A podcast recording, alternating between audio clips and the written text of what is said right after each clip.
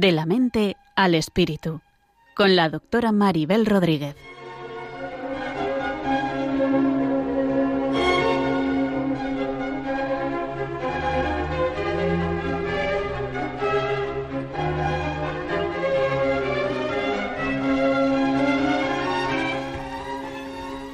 Saludos a todos y bienvenidos a este nuevo programa de la mente al espíritu, en el que pretendemos tender puentes desde la psicología y la psiquiatría a la espiritualidad, a la religión, y así crear una visión más integral y completa de lo que es el ser humano y ayudar a comprendernos mejor.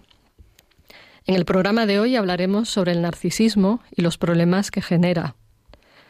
El narcisismo es un tema muy extendido en el mundo actual, Incluso algunos expertos afirman que tenemos una epidemia de narcisismo. Una epidemia que podemos ver reflejada en el exhibicionismo constante de muchos en las redes sociales que no paran de colgar selfies para que se vea su vida, en el individualismo exacerbado de tantos y en la necesidad compulsiva de otros de ser constantemente el centro de atención. Incluso en el año 2018 se supo que ya había 250 muertos por hacerse selfies en situaciones arriesgadas, y lo comento para que nos demos cuenta de cuánto le importa el narcisismo al protagonismo, incluso llega a jugarse la vida. Pero también es importante tener en cuenta que en todo ser humano hay alguna parcela narcisista, es decir, una parte de nosotros que en parte es narcisista, y de esa parcela puede haber grados, hay personas que tienen una parcela pequeñita y otros que tienen un auténtico latifundio. Así que el narcisismo no le sucede solamente a quienes viven en un narcisismo extremo. Todos podemos tener, al menos transitoriamente, algo de esa parcela narcisista. En todo ser humano hay una dimensión egocéntrica desde la que quiere ser querido, respetado o incluso venerado por los demás. Este egocentrismo se manifiesta a veces de una forma muy larvada y sutil, por lo que no siempre es claro y evidente, pero sí es importante identificarlo. Hay que ver que el narcisismo y esa parcela narcisista es una tentación posible que forma parte de la, naturaleza humana, perdón, y puede estar presente, como he dicho, al menos momentáneamente en todos nosotros. Cuando se activa esa parcela narcisista, por ejemplo, por una inseguridad, quien cae en la trampa de su narcisismo parcial piensa que tiene la razón por encima de los demás y los juzga injustamente mirándolos por encima del hombro y pensando que su perspectiva es mejor que la de ellos. A veces, quien cae en un momento de narcisismo parcial llega a pensar que los demás son quienes han de cumplir sus expectativas, sí o sí, o de satisfacer sus necesidades porque simplemente así lo quiere. Ese ego vanidoso forma parte, como he dicho, de nuestra condición humana, que es limitada, y estemos atentos para no caer en sus trampas. Los narcisistas no son siempre los demás, también el narcisismo nos acecha desde el interior. Pero es preciso diferenciar ese narcisismo parcial del narcisismo que se llama patológico, que recibe el nombre de trastorno narcisista de la personalidad, en el que también hay grados, aunque es preciso diferenciar ese narcisismo enfermo de lo que se llama el narcisismo normal adulto. Voy a decir algunas palabras acerca de él. El narcisismo normal adulto se caracteriza, según el psicoanalista experto en el tema Otto Kember, por una autoestima razonable y estable que se apoya en ideas realistas acerca de uno mismo y de los demás. Las ideas realistas acerca de uno mismo y de los otros se dan de manera integrada, es decir, se comprende que dentro de todo ser humano se, se dan cosas buenas y malas, formando parte de la totalidad de su personalidad. Además, en este caso, el narcisismo normal adulto se ve que la persona se percibe a sí misma con una sensación de cierta coherencia interna.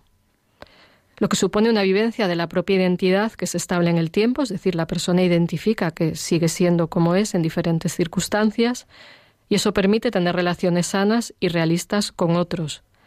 Tiene que ver con la capacidad de satisfacer las propias necesidades sin tener que estar dependiendo de que las satisfagan los demás, en un contexto de relaciones estables y sanas, aunque se den elementos egocéntricos.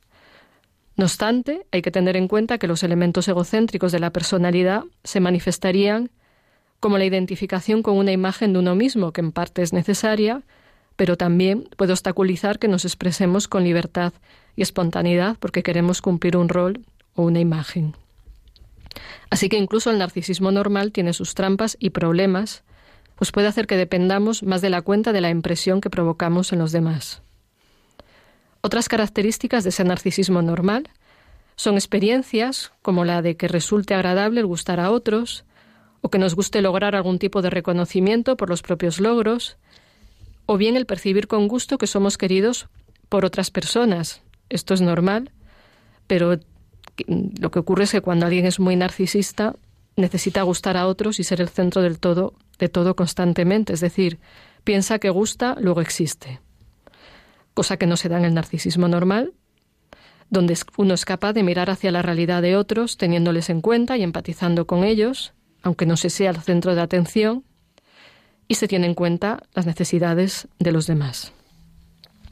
El narcisismo del que hablaremos hoy más extensamente es el narcisismo patológico o trastorno narcisista de la personalidad, del que ya he dicho que hay grados de intensidad.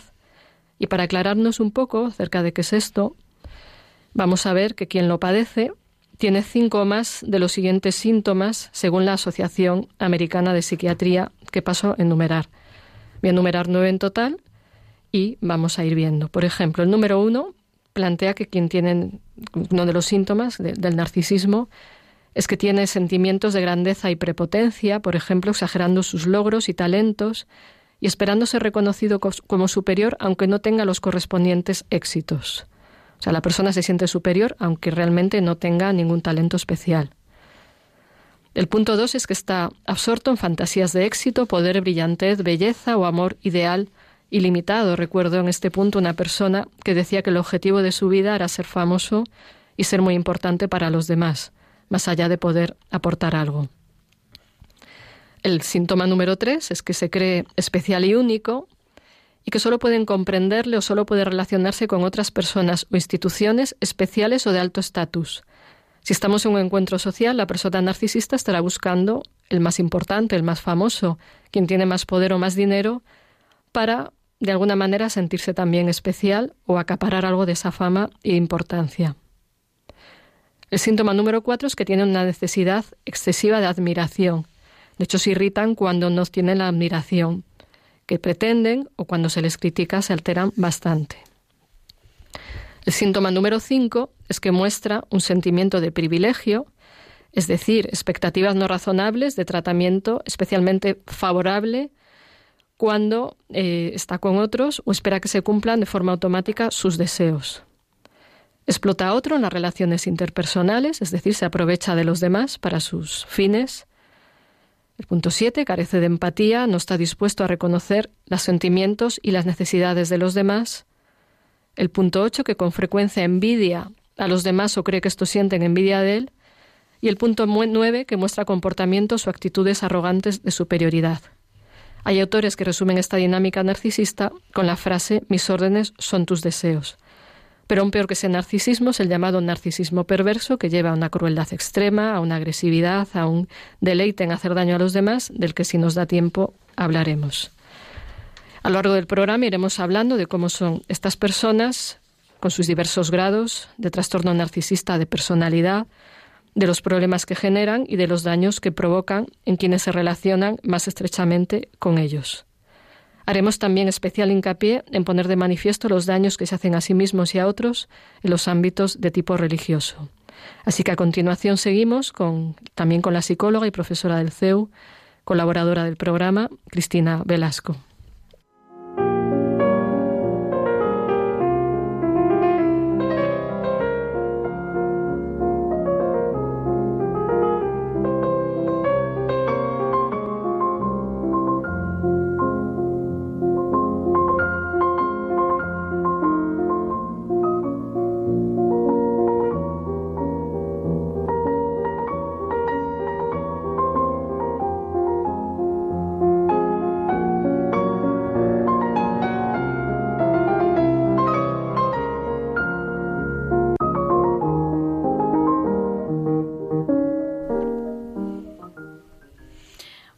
Maribel. Hola. Muchas gracias por, estar aquí de nuevo y nada, hoy vamos a hablar de un tema que, que, es muy interesante y en el cual yo prefiero hoy hacerte preguntas porque creo que eh, bueno, has estudiado muchísimo este tema, ¿no? Y eres experta en ello y, creo que hoy mi papel va a ser ese. Así que vamos a dar paso a algunas de las preguntas que, que me pueden surgir en relación a este tema y que creo que a los oyentes les pueden interesar. Muy bien. Por ejemplo, mm, Maribel, ¿qué le pasa a una persona narcisista? Pues creo que es una pregunta importante para entender, mm. porque a veces es fácil decir que es que este es un narcisista y no pensar en, en qué le ocurre, ¿no? Y en parte lo que le sucede es que en el fondo tiene una gran inseguridad, tiene miedo, se siente vacío y necesita generar un personaje con el que acaparar la atención de los demás. Lo que le pasa es que está perdido y por eso proyecta imágenes, genera ficciones y ha aprendido que generando ficciones que agradan a otros llama la atención, está buscando llamar la atención. Entonces, resumiendo mucho, eso es lo que le pasa a alguien narcisista, que vive en una ficción de suyo para llamar la atención de los demás. Quizá tienen esa necesidad como de que los demás les acepten, eh, claro. que los demás los quieran o que... Eso es. es. También confunden, tiene mucha necesidad de amor Mm. En el fondo tienen una herida de amor, por eso buscan llamar la atención, pero confunden atención con amor. Cuando consiguen, consiguen atención del otro, eso como que les refuerza, se sienten importantes para el otro y su mente les hace confundir recibir atención con ser queridos. Entonces se hacen como adictos a que les presten atención porque es como un sucedáneo del amor que alivia parcialmente esa, esa herida de amor y es como una adicción, adicción a un juego donde alguien me está mirando, y gusto, luego existo, lo que decía, llamo la atención, luego existo, y así huyen de su vacío y de su gran carencia de amor, porque en el fondo en la infancia son personas que, que no han recibido ese amor, no, no han recibido reconocimiento siendo quienes son ellos. Claro, entonces tú crees que son personas que no se aman a sí mismos o crees que ellos se aman a sí mismos. ¿Cómo explicarías un poco este, pues parece, aparentemente parece que se quieren más de la cuenta pero en el fondo, cuando rascamos la superficie y los conocemos, vemos que tienen una gran inseguridad. Quieren dar una imagen de que se quieren mucho, de que son muy importantes, de quieren seducir, pero seducir no es ser amados, ¿no? Que como digo también lo confunden porque llaman así la atención. Entonces, no se aman a sí mismos o, lo que creen que aman es su ficción. Como que el personaje se ha apoderado de ellos. Entonces, están adictos a su personaje, están apegados a él pero en el fondo, fondo de sí mismos no hay amor por sí mismos, porque si no, no necesitarían hacer esta ficción. Mm, ahí también se podría hablar un poco de, los complejos de inferioridad, ¿no? Exacto. De, personas que no se han sentido, lo, has hecho referencia, ¿no? En la infancia no se han sentido amadas, pero además ellos mismos no han aprendido tampoco a quererse. Claro. En ese sentido. Claro, entonces se sienten inferiores mm. y caen en eso que dice el refrán, dime de qué presumes y te diré de qué careces, ¿no? Entonces, si, por ejemplo, tienen complejo de tontos, están todo el día queriendo demostrar lo listos que son, o incluso a veces pueden tener esa capacidad, pero se enganchan a eso porque eso es en lo que son fuertes. No te van a mostrar su punto débil. ¿Y cómo, cómo crees que llega alguien a, o los estudios que dicen, ¿no? Sobre cómo llega alguien a volverse narcisista, si es algo que se nace, se hace, ¿no? Porque a veces los trastornos de personalidad también son algo que va, tiene una parte genética o una parte aprendida que ¿Qué pasa con el narcisista?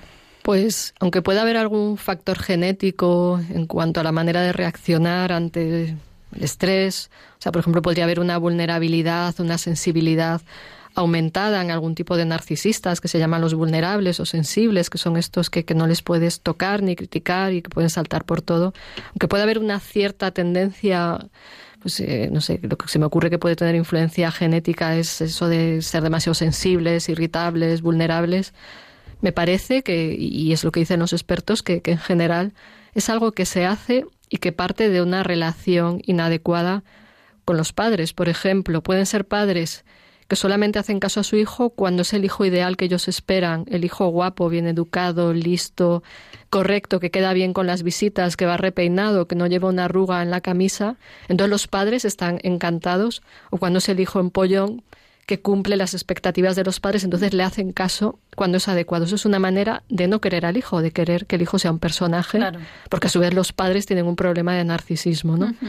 Y la otra forma o sea, puede ir más de una forma, pero las dos formas que me parecen más importantes es la otra forma es cuando se sobreprotege a un hijo y no se le ponen límites, que en el fondo es otra cosa, otra forma de no quererle, o sea, le das todo lo que aparentemente necesita, satisface sus caprichos, con lo cual esa persona no ve sus límites y se puede convertir en tirana, pero en el fondo también está la herida de amor, de no atender a sus necesidades reales. O sea, se le da todo lo externo, pero no se le da la atención y el amor que necesita cualquier ser humano de ser acogido como es. No como los padres desde sus déficits narcisistas buscan tener al hijo más guapo, al hijo más listo, al hijo mejor deportista y ponen en él toda su frustración. Incluso hay padres que te dicen que por qué no ayudas a su hijo en terapia, por qué no le ayudas a cumplir su objetivo en la vida, que es ser ingeniero o médico, porque ellos no han podido serlo. Y ahí ves la proyección narcisista del padre, es decir, que ve a su hijo como una cosa, que es otra cosa que les pasa a los narcisistas. Los demás son cosas, son como espejos que les dicen que son los mejores, ¿no? Entonces, en el fondo hay todo un desarrollo de falta de amor que puede venir por varios puntos, pero pueden ser padres que tampoco lo han recibido, por eso no saben dar. Y un cierto abandono y una falta de aceptación del hijo con sus defectos, con sus limitaciones. Igual solo le prestan atención cuando es el hijo 10, pero cuando el hijo comete un error le ignoran, le sobrecritican, le machacan. La hipercrítica al hijo también puede generar mucha inseguridad. Claro. Sí, a veces en esa en ese aprender límites, ¿no? Que los aprendemos de pequeños y de mayores también seguimos aprendiendo, ¿no? Que hay límites. Uno también se da cuenta de sus propios límites y eso le hace también mejorar su aceptación, ¿no? Y, claro. Y son factores que yo creo que el narcisista pues pues no, no tiene, ¿no? No lo soporta porque igual no lo han aceptado con sus límites. Claro, y tampoco es capaz de aceptarse a sí mismo, ¿no? Claro, entonces tiene que taparlos. O sea, un narcisista es incapaz de mostrar tu vulnerabilidad incluso incapaz de mostrar sus emociones, porque viven muy desconectados de las emociones, porque eso les pone en contacto con su vulnerabilidad. Entonces, eh, hay parte de, la dinámica que tiene que ver con eso, ¿no? De, no, no ser capaces de relacionarse con su lado vulnerable porque eso les ha hecho ser rechazados o ser juzgados o ser muy criticados o ser ninguneados. ¿Y qué daños puede provocar esto a los demás, Maribel? Las personas narcisistas. Sí pues eh, el narcisista genera en los demás parte del daño que también se hace a sí mismo, el de la no aceptación, el no amor, exigir a los demás que se adapten a su propio personaje. Entonces, si un narcisista pues es el jefe de una empresa y quiere que su empresa sea la más exitosa y se machaca, pueden ser por ejemplo work alcoholic, eso es adictos al trabajo para tener mucho éxito, entonces puede exigir, por ejemplo, de sus trabajadores que sean los más number one y no ver los límites, no respetar sus necesidades de descanso, explotar al otro. Entonces, por dar ejemplos, pueden explotar mucho en las relaciones interpersonales porque solamente se ven en su personaje y que los demás tienen que hacer un rol complementario al personaje. O sea, si yo me creo la reina de Saba, los demás tienen que ser mis súbditos. Y si no, por ejemplo, ¿qué, qué harían? ¿Los rechazarían? ¿Los sí, si no. Sí, o sea, cuando o sea, el narcisista primero te quiere seducir. Hmm. Y entonces está pendiente de ti para engancharte. Cuando ya lo ha conseguido, lo te desprecia porque has caído en la trampa. Pero te explota.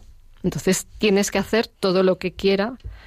Y si tú no cumples sus expectativas, te va a descartar. Está el descarte narcisista. Es decir, eh, esperaba de ti más, eh, me has decepcionado, eres una basura, un desastre, pueden llegar a agredir verbalmente y, psicológicamente de muchas formas, son maltratadores psicológicos, eh, a veces muy, muy fuertes porque pueden hacer un maltrato sutil.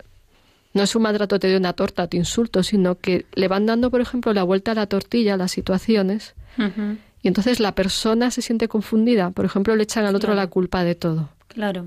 Por ejemplo, recuerdo un ejemplo que, que leía que también me han contado alguna vez, de, mujer que pilla que su marido es infiel, se enfada con él porque le ve en el móvil que mm. algo, o le pilla una conversación, y entonces el narcisista le dice, si no fueras tan histérica, yo no sería infiel. Entonces le acaba dando la vuelta a la tortilla, se llama hacer mm. luz de gas, y le echa la culpa a ella. Sí, hablamos un poco de eso, ¿no? En el programa de la manipulación emocional, Ahí, ahí está. Son grandes manipuladores y si mm. alguien quiere profundizar en lo de la manipulación, ese programa que hablamos tienen bastante información. Pero bueno, mm. son expertos en echar la culpa y machacan muchísimo a los demás y generándoles también mucha inseguridad. Claro. O en gente muy, muy insegura o muy codependiente les convierten como en apéndices. Claro, a veces pasa, ¿no? Ese tipo de relaciones también se ven, ¿no? De una persona muy narcisista con otra persona a lo mejor muy dependiente. ¿Y lo que hacen es consciente o intencionado, Maribel? En general no son conscientes, es como una estrategia automática que han desarrollado para sobrevivir desde que eran muy pequeños, pero la excepción son los narcisistas que he llamado antes perversos o malignos, que son personas que tienen una forma de narcisismo extremo, que disfrutan degradando al otro, sienten placer en el menosprecio de los demás y en usarlos como objetos, y a veces sí son conscientes porque son crueles y son sádicos. A lo mejor no son conscientes del todo por qué lo hacen. Mm. Pero en algunos casos donde está unida esa maldad o ese narcisismo que, que llamo extremo, mm. perverso, maligno, sí se dan cuenta de que hacen sufrir. Los que no son tan conscientes dirán, pero ¿por qué se pone así la gente? Pero no entiendo qué les pasa. Claro. Es como lo del chiste mm. este que va uno por la carretera conduciendo y, oye en la radio que aviso que va un coche en dirección contraria, dice mm. uno, pero si van todos. Y esto le pasa a veces a los narcisistas. Que no lo ve tampoco, ¿no? O sea, que el, el, que tiene la razón. Exacto. O sea, que dice, ¿por qué va la gente contra mí? ¿Por qué me tratan mal? Y no se da cuenta de que la gente a veces no le aguanta por manipulador, ¿no? ¿Y qué podríamos hacer en la, en la relación con ellos? Pues lo primero, ser conscientes, darnos cuenta y nos damos cuenta a veces no por lo que vemos, sino por lo que sentimos. Porque pueden parecer personas, por ejemplo, encantadoras, muy educadas, pero en la relación con ellos nos pueden generar inseguridad, nos pueden generar eh, una tensión que no entendemos por qué, podemos sentirnos excesivamente cansados porque tienden a pedir de más. Entonces, lo primero es darnos cuenta de cómo nos sentimos con personas así porque consciente o inconscientemente son como depredadores que lo que hacen es usarnos si pueden, ¿no? Y a veces también tenemos como una sensación de que no acabamos de ver bien quién es el otro. Sé quien percibe que es como una máscara, pero a veces es como mm, no entiendo muy bien con quién me estoy relacionando y no es como una persona introvertida que ves que puede ser que es tímida, que va hacia adentro, sino que es gente que notas algo como que no encuadra y a veces hay cambios muy bruscos de súper amables a de repente montar un follón por nada. Y te genera también incertidumbre, ¿no? ¿Cómo, ¿Cómo, va a reaccionar hoy? ¿Qué va a pasar hoy? ¿Cómo, cómo va a estar? Sí, son imprevisibles en sus mm. reacciones porque suelen estar conteniendo sus emociones y de repente un día zas, te, montan una por una tontería, tienden a ser obsesivos, muy puntillosos, entonces por una pequeña tontería la pueden armar y tienden a ser algo paranoides, tienden a pensar que la gente va contra ellos y entonces son muy desconfiados, ¿no? Entonces, explico esto para plantear qué cosas hacen para que nos demos cuenta, pero lo fundamental, como decía, lo dije en el programa manipulación, un psicólogo catalán, Víctor Amat, que alguien le preguntaba en redes, ¿qué hacemos si nos encontramos con un narcisista? Y él decía, coge un taxi de no retorno. Entonces, ¿qué hacemos mm, si estamos empezando a, relacionar, a relacionarnos con alguien que claramente es narcisista. No hablo de un momento de narcisismo, de egocentrismo, que como he dicho, cualquiera podemos tener en un momento mm. malo. Cuando vemos que alguien habitualmente se comporta así, pon distancia. Y en ese sentido, Maribel, ¿crees que, mm, que la, la ayuda o la psicoterapia o les ayudaría? O... Pues espera, acabo de responder lo que estaba. Nada, perdona tú. O sea, estaba diciendo poner distancia, pero si tienes que convivir con uno, marcar límites eh, la distancia emocional sí que ponerla. Y luego hay una estrategia que dice mucho ahora por internet que es hacer de piedra gris, es decir, no reaccionar emocionalmente, que no vean que te alteras con lo que te hacen. Entonces creo que eso es como lo principal, o sea, esto daría para mucho más, pero no mostrar tus emociones y escucharte tú, porque lo que hacen es que estés pendiente de ellos. Entonces, escucharte tú, no desde el egoísmo, sino desde la compasión hacia ti y marcar los límites, ¿no? Y perdona, volvemos, vamos a... No, nada, me parece dificilísimo eso que propones, Maribel, pero, muy importante, muy importante, sí. Y no, que simplemente eh, preguntaba que si en psicoterapia, ya que es tan difícil que yo creo que estas personas acudan, de hecho me parece muy complicado que ellos por sí mismas pidan ayuda, eh, si crees que les podemos ayudar de algún modo, si tienen solución, si... Bueno, a ver, lo digo... Pueden cambiar. Bueno, eh, si de verdad entra solo narcisista de la personalidad, es prácticamente imposible que cambien, excepto cuando un narcisista se deprime, que es cuando se le cae el montaje. Entonces, hay expertos que dicen que un narcisista se cura a través de una depresión. Entonces, cuando entra en una crisis gorda, puede ser un momento de ayudarles porque es aceptarles en su vulnerabilidad. Y cuando hay un narcisismo parcial, la persona es más consciente. Incluso hay pacientes que me dicen, yo soy consciente de que vivo en un rol, en un personaje, de que vivo alejado de mí, eso ya es un narcisismo parcial, porque reconocen el error y quieren cambiar. Entonces, frente al narcisismo parcial, si hay formas de psicoterapia de ayudarles a, primero, identificar la trampa y luego ayudarles a entrar en lo verdadero de ellos. Pero es inevitable que tengan que atravesar su vulnerabilidad, sus engaños y sus heridas. Y eso es algo que se resisten como gato panza arriba, ¿no? Pero hay que atravesar pues esa herida de amor para, para poder mirar más allá de ella. Claro, poder curar eso también de alguna manera, ¿no? Que eso les ayude. Bueno, pues seguimos ahora con una canción que refleja de alguna manera esa dinámica narcisista, es una caricatura, pero creo que escuchando esto nos podemos hacer una idea de cómo se siente alguien narcisista.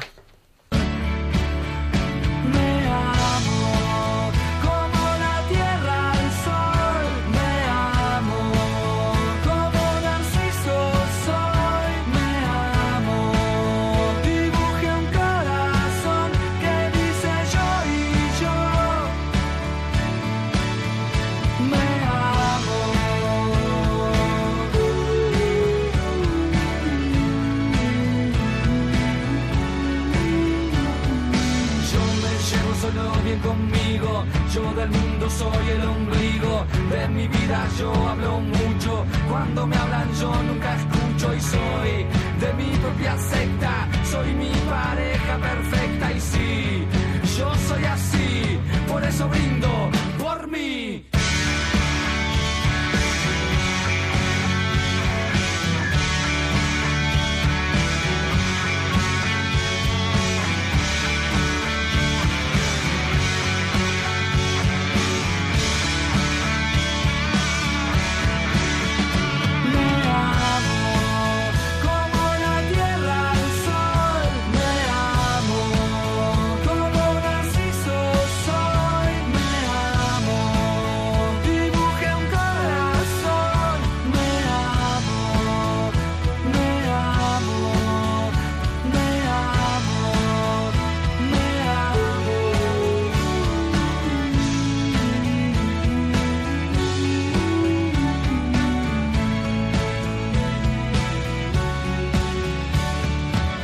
Pues aquí seguimos en De la mente al espíritu con Cristina Velasco para hablar del narcisismo.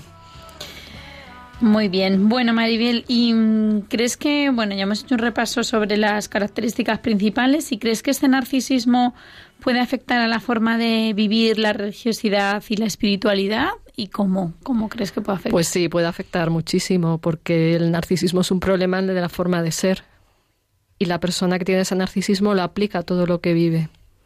Entonces, lo que suele pasar en el mundo religioso y espiritual es que la persona se monta un personaje a modo espiritual, a modo de ser súper especial, de ser divino de la muerte, como dicen los andaluces, y se lo cree.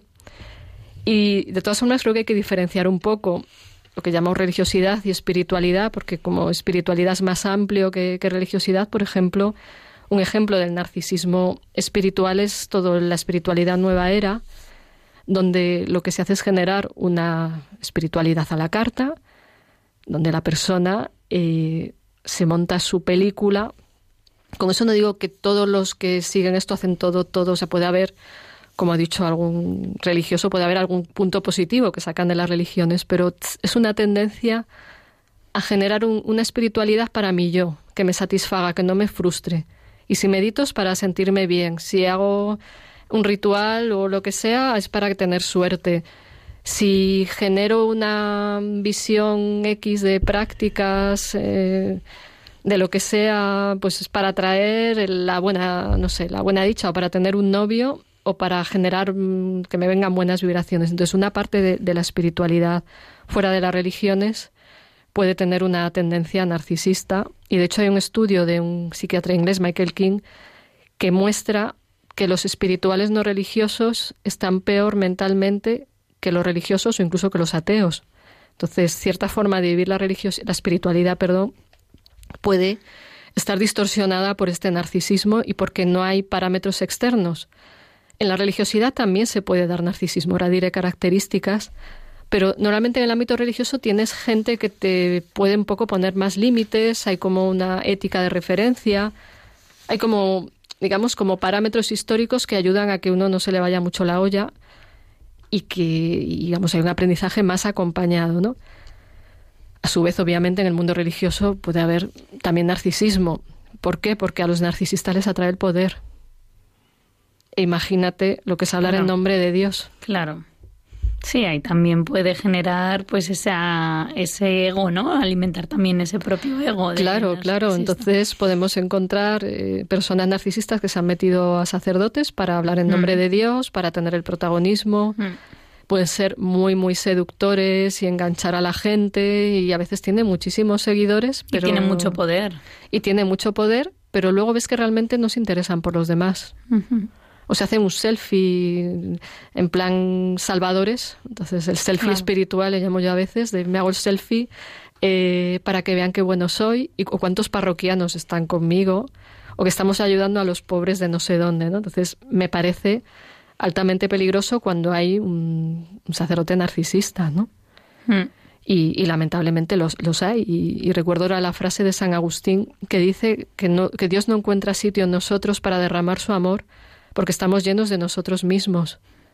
Puede ocurrir en cualquier persona dentro de la religión, no solamente quienes tengan poder, porque el narcisismo he dicho que se puede dar en cualquier ser humano, ¿no? Pero, por ejemplo, en quien no es un sacerdote o un monje o no, no, detenta el poder, puede ser que mi visión de la religión o de la espiritualidad es la mejor, la más perfecta, o incluso generarse la parroquia narcisista, que son los de la parroquia que creen que son los mejores del mundo mundial mm, mm. y que los demás no saben y que ellos sí. saben. Sí, eso también puede ocurrir, vamos, ocurre con bastante frecuencia, ¿no? pues nosotros somos de tal grupo nosotros... Y al final todo eso también son conductas y pensamientos narcisistas porque te olvidas de lo de lo fundamental o lo importante, que es la entrega a Dios, ¿no? Que depende de cada uno en su, su parroquia, ¿no? Eso es. En vez de entregarte a Dios, te entregas al narcisismo de tu parroquia. A, vamos a realimentar, eso es. a retroalimentar todo eso, ¿no? Y eso sería decir que vamos a demostrar que somos los mejores y en vez de centrarse en Dios, se centran en tener más gente, como sea, o sea, lo importante es el número, no si mm. están entregados a Dios. Entonces, la obsesión es por tener protagonismo, por ser los más guays, por ser los más repeinados, por decirlo de alguna manera mm. metafórica, y, lo que quieren es ser centro de atención. Y ese término de parroquia narcisista, que es muy gráfico, eh, lo, lo, plantean Glenn Ball y Darrell Pulse en un libro que está en inglés que se llama Let Us Pray, Déjanos depredar, The Plague of Narcissist Pastors and What We Can Do About It. O sea, la plaga de pastores narcisistas y qué podemos hacer sobre esto. Es un libro que recomiendo porque es muy gráfico, se refiere más al ámbito protestante, pero refleja bien el, mundo este de, del narcisismo en las parroquias y, también ahí señala, por ejemplo, que muchos pastores narcisistas, porque es el ámbito de, del protestantismo, se llaman pastores, en vez de estar pendientes de la obra del Señor, quieren ellos ser el Señor de la obra. Claro. Entonces me gustó ese giro de mm. palabras. O sea, quieren ser los protagonistas, no están, no estar al servicio de Dios, ¿no? Y por otra parte, hay que tener en cuenta que en todas las tradiciones espirituales se nos advierte de la tentación de la soberbia, mm. o bien de que luego la vanidad tome el protagonismo de nuestras vidas y que no nos deje ser quien somos. O sea, está dicho por activa y por pasiva, y obviamente está dicho en el cristianismo, que la soberbia es la madre de todos los pecados, ¿no? Mm. y es una manera que ya existe, o sea, las religiones ya tienen una sabiduría psicológica que está ahí, lo que pasa que hoy en día a la soberbia, tal como se manifiesta, pues le llamamos narcisismo, ¿no? De hecho, justo desde que hemos empezado a hablar se me venía a la cabeza eso, ¿no? La falta de humildad por parte del narcisista. La humildad en el sentido de reconocer tus propios límites o reconocer que te has equivocado o... Sí, sí, siempre lo tapan con algo para que no les pilles, ¿no? Y Maribel, ¿crees que hay salida a este narcisismo espiritual? Pues como en el otro puede ser complicado. O sea, si, si una persona con ese narcisismo espiritual tiene un trastorno grave de la personalidad, o sea, tiene un narcisismo más extremo, un narcisismo perverso, pues a veces la salida es ponerle los límites. Como dicen en el mismo libro que mencionaba, eh, dicen que es fundamental que en los ámbitos religiosos se conozca sobre el narcisismo, también sobre la psicopatía. El narcisismo perverso a veces se considera un tipo de psicopatía porque tendemos al buenismo de que hay que perdonarlo todo, va a cambiar, pero es que el narcisista de entrada no cambia. Entonces, eh, no hay una salida fácil. Entonces, la salida cuando es un caso patológico, es quitarles de la circulación. del poder o de la situación que tienen, ¿no? Claro, ponerles a plantar boniato si quieren, pero claro. dicho así de manera. Claro, sí, que si es, por ejemplo, un superior de un convento, pues lo primero que hay que hacer quizás será quitarle ese cargo, ¿no? Para, claro, quitarles el poder. Para poder. O sea, que es algo que les enfada mucho mm. y se van a defender con uñas y dientes y van o sea, como tienden a manipular, sobre todo los que son listos y perversos, pueden manipular tan bien el entorno que muchos se creen que son medio santos, como el caso de Maciel, de los legionarios de Cristo, que engañó a tanta gente, que se consideraría un narcisista perverso, que consigue el protagonismo, consigue pues hasta fundar un, grupo religioso y liderarlo, y cuántos daños ha generado esto, ¿no? Y, además son personas que cuando son inteligentes eh, multiplican los daños. Mm. Cualquier grupo sectario suele, estar liderado por un narcisista. Mm. Entonces, tenemos que estar conscientes. Porque en este mundo religioso, en los mundos de la espiritualidad, eh, la soberbia, el egocentrismo se lleva al personaje espiritual, como decía al principio, y los abusos en nombre de Dios pueden ser tremendos. Y la historia está llena de esto, ¿no? Y entonces una, mm. una de las explicaciones, obviamente tiene, se puede decir que también tiene que ver con el pecado, pero si la madre del pecado es la soberbia, pues el narcisismo es una manera engañosa de vivir desconectado de uno mm. mismo. El, el monje cisterciense Thomas Merton decía que, que el origen del pecado era, era, estar desconectado de quiénes somos y vivir en una ficción. Entonces, esta mm. ficción hace mucho daño a los demás y le llamamos el pecado en lenguaje religioso al hacer daño a los demás, ¿no? Claro, yo creo que también quien está unido a Dios, ¿no? Quien verdaderamente quiere, pues eso, ¿no? Hacer su voluntad, ¿no? O, tiene ese concepto, bueno, pues interiorizado eso, eh, procurará al menos, pues lo primero, no hacer daño a los demás, ¿no? Lo segundo, o sea, como cosas muy básicas de los mandamientos o de, amarse a los demás como se ama a sí mismo, o sea, entonces, bueno, pues todo esto yo creo que si uno no tiene claro eso y se mira a sí mismo, pues todo va en picado, ¿no? Claro, y de fondo hay una gran inmadurez, o sea, lo que tú dices implica una madurez y un proceso psicológico de crecimiento implica, implica también que la familia tenga un equilibrio y una madurez, porque todo esto viene de, las dinámicas familiares. No es por mm. culpar a los padres que a su vez han sido víctimas. Claro. O sea, es una cadena de víctimas, sino para tomar conciencia y, ser muy cuidadosos con, la educación, ¿no? Vale. ¿Y crees que sería necesario saber un poco más sobre esto en el mundo religioso, porque me parece que es algo de lo que no se suele hablar mucho, ¿no? Y... Sí, sí, es fundamental, es vital. Mm. En el libro este que comentaba dicen que es mm, basiquísimo porque el narcisista se la cuela a cualquiera. Cuando es uno listo, si es tonto, pobre. Recuerdo a alguien que me decía que no era tan listo si, si yo soy un líder porque nadie se da cuenta. Entonces este no se le daba bien, pero a veces como su vida va en seducir, su vida va en conseguir vender su moto, puede tener un marketing muy bien montado y, y, es necesario darnos cuenta de, de, cómo son. También por eso estoy planteándolo en este programa. No da tiempo a explicar todo, pero sí quisiera pues lanzar un SOS de seamos estemos atentos y no tengamos miedo de, de plantear si vemos que, que un sacerdote o, que, o que cualquier persona en el mundo religioso pues está aprovechándose de los demás encima en nombre de Dios, que, que es eso de usar el nombre de Dios en vano e incluso de pervertirlo, ¿no? Entonces, me parece muy, muy importante darnos cuenta y salir de buenismos, porque esto es un mal y es una manifestación del mal. O sea, tenemos que o de justificar a veces, ¿no? O de, ya, pero es que es así, pero mira todo lo que hace por otro lado. sin embargo, bueno, pues hacer una llamada que... Sí, pero por otro lado hay que destapar qué hace. Claro. Que, o sea, puede ser la parcela narcisista, o sea, no es que ahora vayamos a la caza de la Inquisición contra los narcisistas, sino que hablo de las conductas más extremas, ¿no? Entonces, a veces es, es que es así, incluso es muy típico del narcisista, no es que yo soy así. No, tú no eres así, tú te comportas así. Ya y hay cosas en las que uno puede evolucionar. O sea, igual hay cosas, rasgos de la personalidad que no se pueden cambiar, como ser introvertido, extrovertido, más emocional, menos emocional, pero aprender a tener empatía, aunque no la sientas. O sea, yo a veces escucho a gente que dice, yo no la siento, pero sé que es lo correcto. Pues eso ya es un punto de la empatía. Tener en cuenta al otro, aprender a escuchar, aprender a conocernos mejor, porque cuando no nos conocemos nos montamos películas sin querer acerca de quiénes somos y así escapamos de, percibir nuestras limitaciones o carencias, ¿no?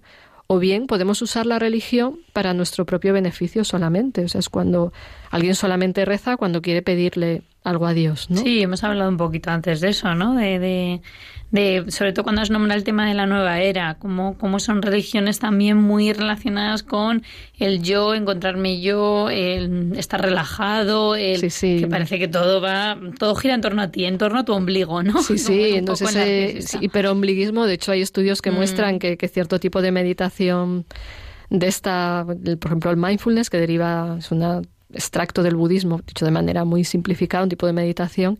Hay estudios que muestran que, hacer mindfulness para los narcisistas hace que les aumente el narcisismo. Claro, claro, justo. Porque es tanto mime conmigo y mi spa mental de y relax. todo lo miran hacia ellos. Sobre todo cuando el mindfulness está mal planteado. hay técnicas que derivan del mindfulness que pueden ayudar, pero a lo que voy es que usar una técnica solamente para tu beneficio usar la religión solo para que Dios cumpla tus deseos, pues es buscar un Dios a la madrina, no al Dios real, ¿no? Pero bueno, seguimos en unos instantes con, un poquito más.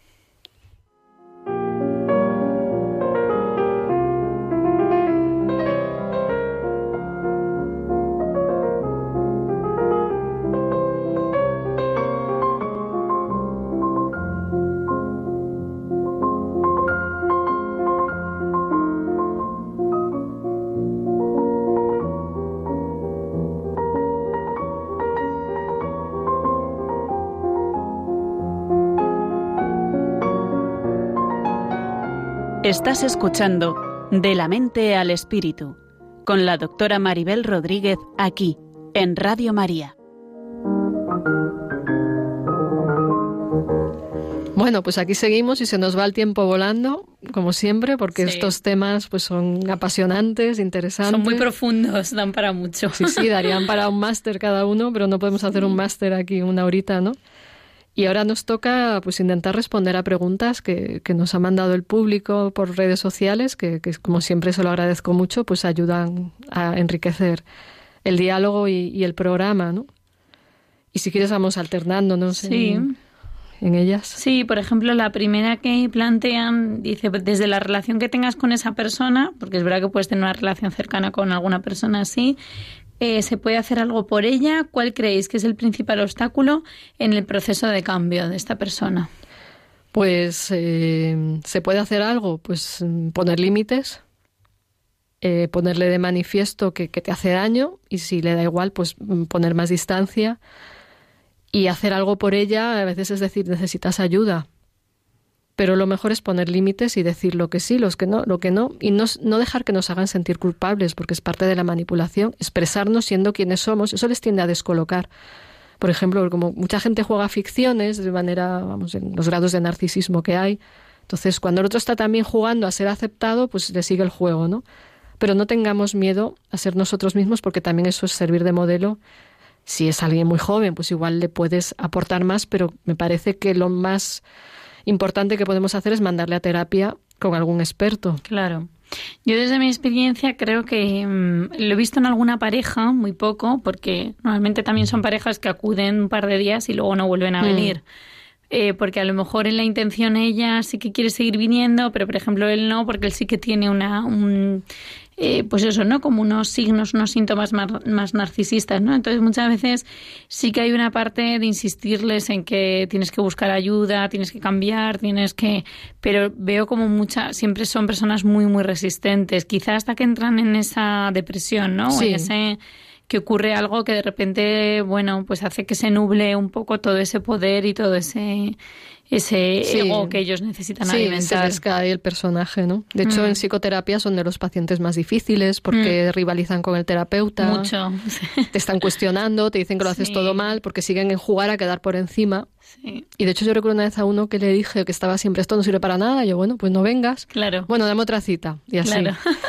y, y un día le digo, yo creo que lo que pasa es que te cuesta que esto te sirva para algo porque aprender algo de mí es como rebajarte. Y eso sí les sirvió, pero ya mm. llevábamos un, tiempito hasta que le pude decir esto porque confrontarles mm. hace que se vayan, ¿no? Mm. Y luego preguntabas también cuál es el principal obstáculo y, yo creo que en el fondo hay mucho miedo, miedo a, al vacío, miedo a la herida, miedo a enfrentarse al dolor. También a ese complejo de inferioridad que hablábamos, claro. ¿no? Esa, a descubrir que a lo mejor, bueno, lo has dicho muy bien con este ejemplo, ¿no? Pero descubrir que soy inferior en algo al otro, o sea, no, ni uno es superior ni otro es inferior, cada uno tenemos unas cualidades. Claro, pero, como se definen por lo que hacen y no por lo que son y les cuesta verse y no todo lo que le pasa a estos narcisistas, también hay que aclararlo, son una mezcla de cosas, ¿no? Pero sí, o sea, también, también está ese complejo de inferioridad que les bloquea, o sea, hay un bloqueo para salir de sí mismos porque su seguridad depende del personaje que se ha montado, entonces están en un bucle muy complicado, ¿no? Mm. Bueno, otra pregunta es, em, ¿qué consejos daríais? Eh, bueno, ¿cómo puede, perdón, otra anterior, quizá hablamos más de, de, la persona que lo sufre, ¿no? Dice, ¿cómo puede combatirlo la persona que lo sufre? Pues eso, ¿no? En primera persona. Pues lo primero tomando conciencia, mm. tratando de identificar qué síntomas tiene narcisismo, tratando de identificar por qué no se quiere, cuál es la herida de falta de amor que le ha pasado para no quererse y también entendiendo que merece igual amor que te sea limitado, vulnerable y con las personas que no sean dañinas, personas que puedan inspirar confianza y obviamente ir a terapia, pero bueno, para dar alguna idea aquí, con personas que, tengan una actitud bondadosa, pues mostrar algo de vulnerabilidad progresivamente y, que mm. vean que, quien no tenga mala idea le va a tratar bien, aunque muestren su fragilidad, o sea, irse abriendo progresivamente. Poquito a poco, claro. Sí. Y mm, dice, a veces, si tú, por ejemplo, necesitas que te digan lo que haces bien, eh, nos preguntan, ¿es narcisismo o es inseguridad?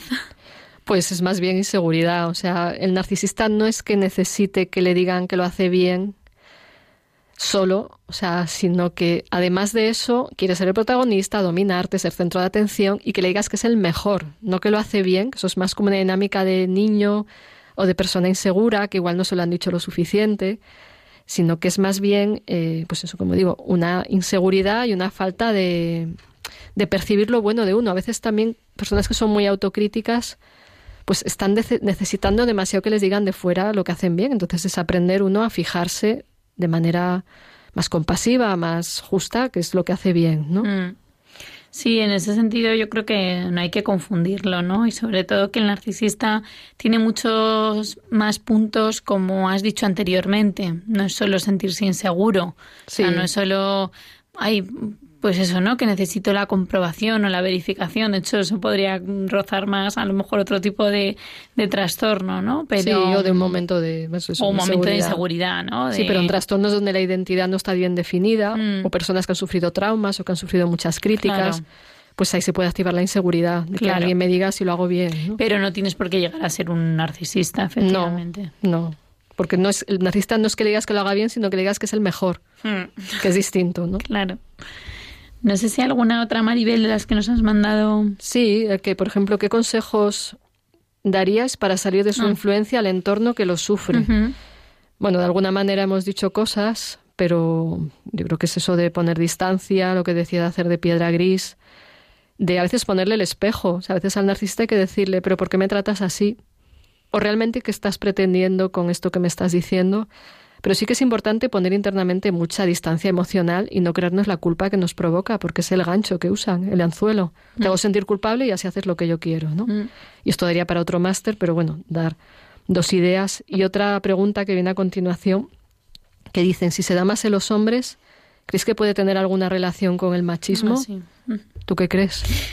Bueno, yo creo que mm, son como, yo lo veo como cosas diferentes. O sea, lo veo como cosas diferentes porque creo que narcisista puede ser un hombre y una mujer, aunque eh, se, se, da más en hombres. O sea, bueno, hay ciertos trastornos mentales que se dan más en hombres que en mujeres y viceversa. Pero el machismo es una es como la, una visión más social, ¿no? O más llevada por estereotipos o más eh, relacionada con eso, o sea, aunque tiene que ver con uno mismo. Yo creo que al final, si tú te estás todo el rato mirando a tu ombligo, pues obviamente si eres un hombre, solo vas a pensar en ti como hombre. Ya te da igual que seas mujer o que seas, ¿no? Sí, puede ser, pero igual a los hombres les piden más éxito, más reconocimiento social. Y eso se, a nivel social. Y se miden mm. más por el poder, entonces que igual pues cierto tipo de machismo pues puede imponer un cierto rol a los hombres, pero también hay mujeres muy narcisistas, aunque es menos frecuente, o bien en la mujer yo creo que se manifiesta de una manera más indirecta. Puede ser, puede ser también. Es verdad que hay que quizá yo sí que he conocido a más hombres, ¿no? O incluso en la propia terapia o en la propia consulta eh, también nosotras al ser mujeres, pues quizá también te hace percibir, ¿no? Que el otro no sabes si te trata de un modo diferente por ser mujer, ¿no? O por el hecho que a todo el mundo lo trata de esa manera, ¿no? Pero, pero bueno, lo que apuntas puede tener relación en cuanto a nivel social, o sea, una concepción social, no tanto intrapsíquica, ¿no? No tanto de, de uno mismo. Sí, o bien, o sea, igual la parte aquí interesante es ver cómo influye la sociedad en que haya más o menos narcisismo y si sociedades más machistas generan más o menos narcisismo. O sea, es una claro, pregunta en los que, hombres, claro. Que, bueno, habría que ver, o sea, igual más, igual hay que diferenciar narcisismo de machismo, pero es posible que las expectativas sobre los hombres, pues les hagan al menos hacerlo más evidente porque tienen que triunfar, ser machotes, ser no sé qué, ¿no? Claro, sí, o tienen que dominar, a lo mejor el concepto, ¿no? De, de dominar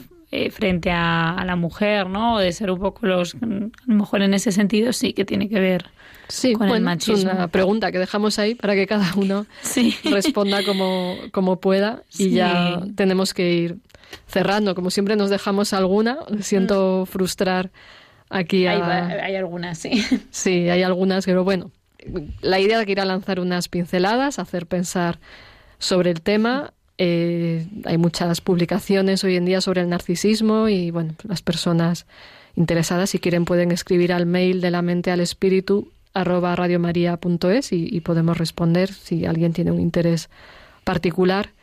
Y también yo señalaría especialmente un tema que no nos ha dado tiempo, pero igual otro día podemos hablar, que es cómo se quedan las víctimas de las personas narcisistas, o sea, lo de los daños que producen.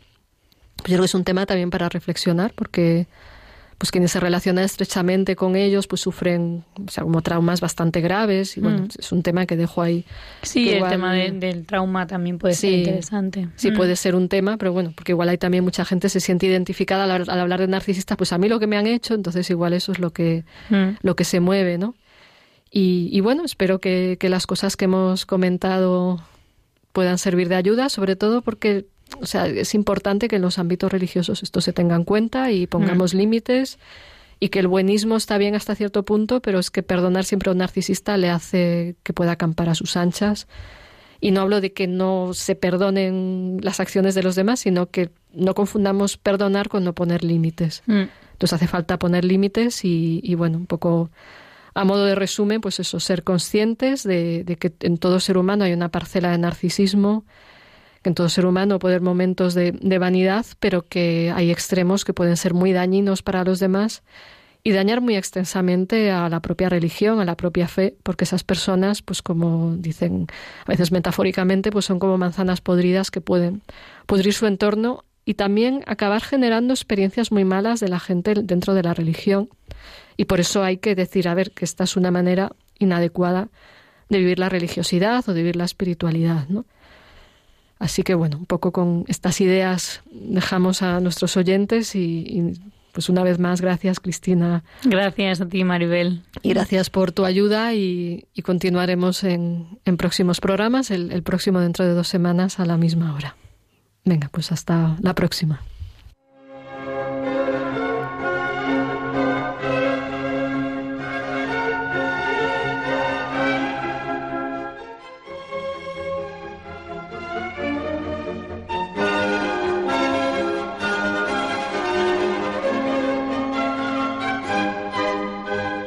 De la mente al espíritu, con la doctora Maribel Rodríguez.